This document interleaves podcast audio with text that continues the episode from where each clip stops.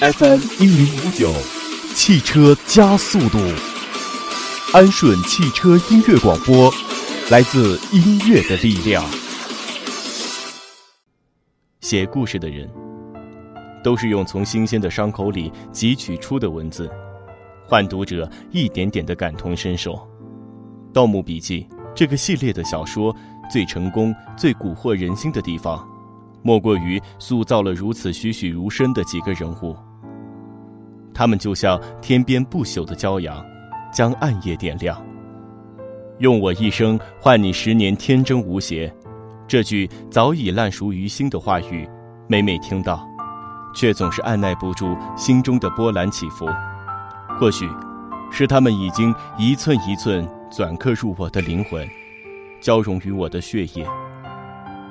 从此同生共死，同舟共济，生同亲，死同学。谁守了青铜葬了花？谁披了袈裟断了发？谁缝了双眼扬了纱？谁西装入画倾了天下？曲千奏，一朝已闻之，念起灵。张起灵这个强大犹如神佛一般的男人，站在时光的背后，用淡漠的眼神剪辑了一场虚构。青春永驻，宝血，每隔十年清空一次记忆，天下无双的身手，这些常人所奢求的东西，他都具备。可他却是那么的孤独，没有过去，没有未来，甚至找不到和这个世界的一丝联系。淡然如水，锋利如刀的眼眸，替时间书写传奇，字迹模糊又清晰。广袤苍穹，天地浩大，茫茫人海中，为何却容不下一个张起灵？长白山巅是命运，青铜门后是终极。无数的痛苦穿身而过，他只是点头致意，没有欲望，没有感觉，没有名字，甚至没有灵魂，只有一个包含着千斤重的责任与鲜血的代号——张起灵。他经过多少的悲或喜，笑或泪，生或死，苦或甜，都无从一一判别。他这身躯荷载着谁的痛，谁的恨，谁的梦，谁的爱，已不得而知。淡漠如他，可他却在斗里奋不顾身，拼尽全力地保护其他人。他是宗王，是战神，也是一个从不知心疼自己的孩子。不知如何去表达情感的闷油瓶子，所有人都理所应当地接受他的救助，可他的伤势却无人问津。如果我消失了，没有人会发现。当他面无表情地倾吐出这句话的时候，内心会不会有一丝稍纵即逝的悲凉？如果你消失了，至少我会发现。当他听到吴邪的这句承诺时，死尸般的心脏也会抽动一下吧。要不然，也不会在弥留之际对吴邪绽放一个云淡风轻的笑。一句“还好，我没有害死你”，使多少姑娘泪沾满襟。他的一生都在漂泊，追寻着没有结果的结果。他就像一个精致的谜题。在秋风里萧瑟着散尽，流那么多的血，他不疼吗？受那么多的伤，他不痛吗？可他却从未皱过一下眉，叹过一声气。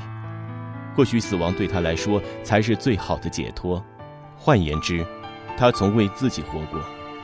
他用一生换吴邪十年天真，一生换十年。这一刻。我终于看见这个不食人间烟火的男人，他的内心是多么的柔软，竟是如此的深情。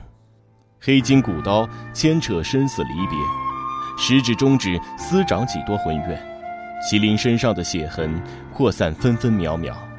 张起灵的魂太重，命太轻，或许青铜门后才是他生命的归宿，万物的终极亦是他灵魂的栖息。当然这一切的一切都还只是未央。或许永恒既是重塑再生因为意义的本身就没有意义。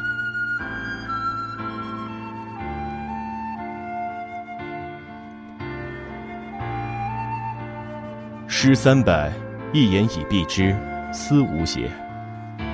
无邪他曾经比任何一个人都相信世界的美好而如今却比任何一个人都看清这世界的残忍。他不以最深的城府去面对他所应该面对的一切，而他却以最深的城府揣测他的一切。变化的不是他，而是旁人的眼光。无邪就像一汪水，洁净。无瑕，可是再柔软的水，在天寒地冻的时节，也会变成无坚不摧的冰。涉世未深的他，怀揣着一份天真，坠入倒斗的浑水中，待到肮脏、丑陋的真相的面纱被一层层戳穿时，终是淹没了那最后一分菲薄自欺的天真。张起灵是没有过去和未来。而吴邪的过去和未来都是被人设计着运行的。从他的出生，到他儿时练字的受晶体字帖，甚至他的容颜，无一不笼罩在令人胆战心惊的阴谋之中。他削去青发，披上袈裟，去承受这秘密生下的不堪。当他从藏海花中走出来，带着鲜血淋漓的右手，开启了一份决绝狠毒的反击。他把自己关在地下室一连四月，滴水未进，只是魔杖般一遍一遍的不停的设计，不停的模拟，不停的推演，不惜透支自己的生命，直至这个计划天衣无缝，甚至把一切赶尽杀绝。比鬼神更可怕的，是人心。当他顿悟之后，当他彻底跌入绝望的深渊之后，爆发了惊为天人的决心和勇气。以及永无止境的报复和怨念。以前的吴邪内心慈悲柔软，任何事情都害怕别人受伤害。但是多年来，各种情绪的压迫和累积，对于吴家的整个家族，对于在乎他的人，对于老九门的历史，所有沉重的东西，在他的心里凝成一个巨大的仇恨的斑点，叫他怎能不恨？从天真无邪到满心戒备，从不谙世事到狠辣决绝，这一路走来，我们所共同见证的是他的成长，还是毁灭？不管他是否依旧天真，他仍是无邪，是那个总想让所有人都好像一个孩子般的吴邪，是那个会为了同伴的安危把自己的生命置之度外的吴邪。吴邪光阴中逝去，人心荒蛮，他必负你。这场生命的博弈，灵魂散尽，杳渺音息，天真年岁谁人忆？心上面俱已成定局。是否这就是终极？葬入你眼波里消弭，看惯了生离与死别，信任在转身间就见血封喉。纵然张起灵倾尽一生，却再换不回那一份天真无邪。齐百梅。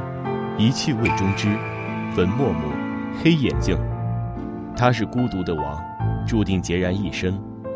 这个连名字都没有的人，有太多值得人们去揣摩、去猜测。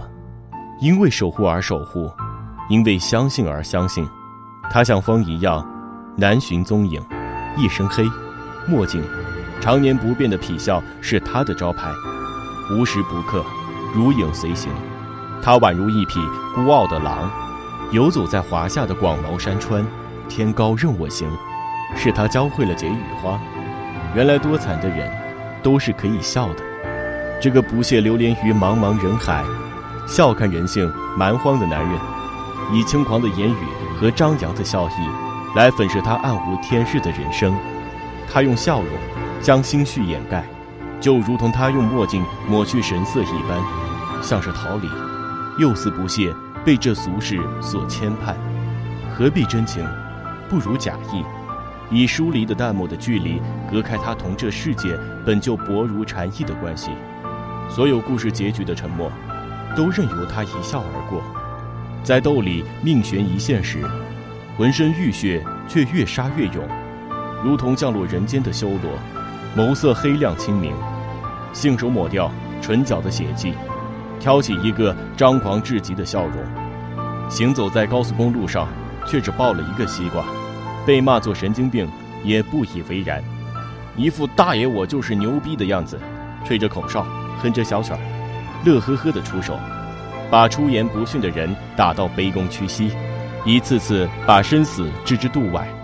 越是精心的他，便笑得越是猖狂。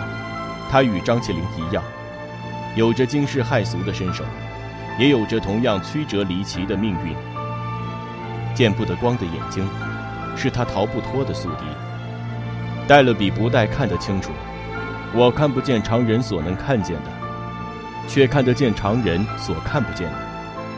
越是强大的人，越是脆弱。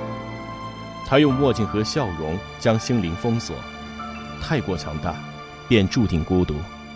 如果说张起灵是宛如神之一般，让人忍不住去瞻仰的，那么黑匣子就是让人禁不住去疼、去爱的。他用生命诠释着仰天大笑出门去。大丈夫，生死何惧？墨镜下隐约着几多的离别，假面里璀璨着几许真言。他用枪声把时间都凝结，桀骜不羁，微凉笑意。他如一抹墨色的云旗，依稀飘零在天际。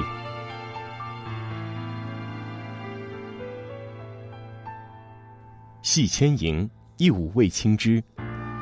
葬雨花，谢雨尘。我最心疼的花儿爷，他在残忍中长大，他在戏台上演尽了悲欢离合。从童年开始的阴影，他保护了多少人，牺牲了多少人应该得到的东西，做了多少半夜让自己心痛惊醒的噩梦。当他用本该捂着锦扇流苏的纤纤玉手握住长棍，在墓道里攀爬时。当他本该用唱着娓娓戏词的嗓子，清冷地说出“直接打死，算我的”这样残忍决绝的话语时，谁流连于他的气场，谁又痴往他背后的伤？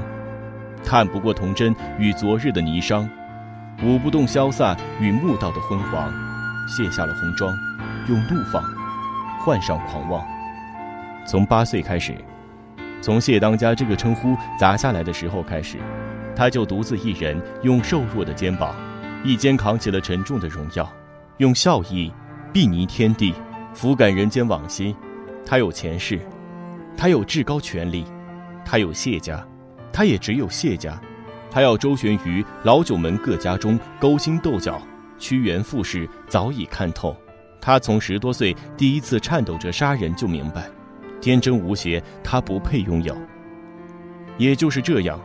他才会懂得，天要下雨是流血的天气，才会轻笑着吐出：“压力这东西，说着说着就没了。”他站在无奈尽头的话语，他自小就在二月红家中学习，以至于为了保护嗓子，连抽一根烟都不能。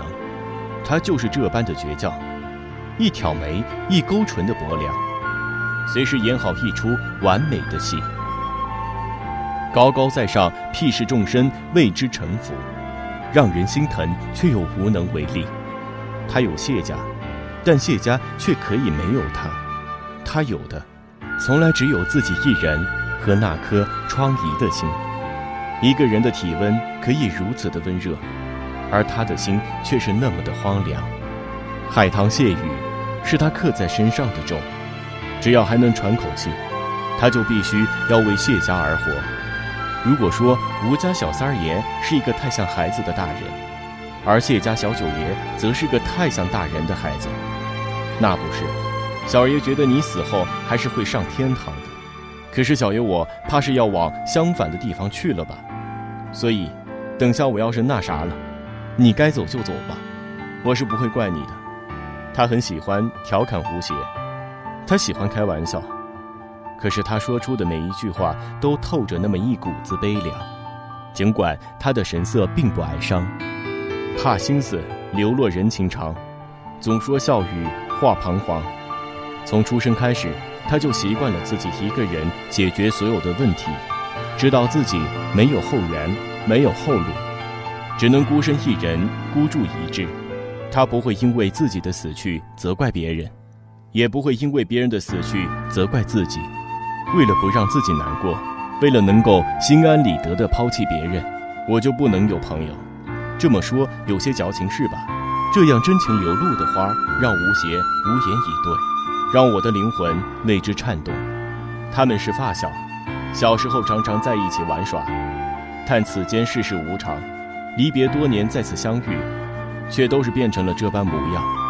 他们一个看到的，是过去的自己；一个看到的，是未来的自己。对于吴邪来说，小花是一个很好的依靠。是比小哥更为人性化的依靠。这么多年了，谢雨辰独自撑起谢家，撑起老九门。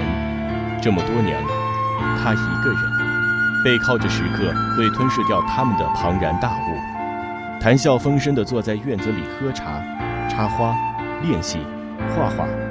在那个巨大的四合院里，冷冷清清，外带着外面喧嚣的北京城，喧嚣之中也透着寒意。透着血的味道，昏暗的老宅，旧的阳光，一枝独秀的青绽放。谁人梨园静英姿？谁人冷暖静自知？谁人解语空自笑叹花痴？戏，是融进谢雨花骨子里的风华。戏如人，身却怎堪？一世风流为谁演？他这场戏，倾尽了韶华，却空负了谁的一生？一纸戏文，红尘浮夸；一双凤眸，谢雨解花。是非冷暖，切莫思量。人心真假，冷眼相望。谢雨芬芳，自张扬。感谢您的收听，下一期我们再会。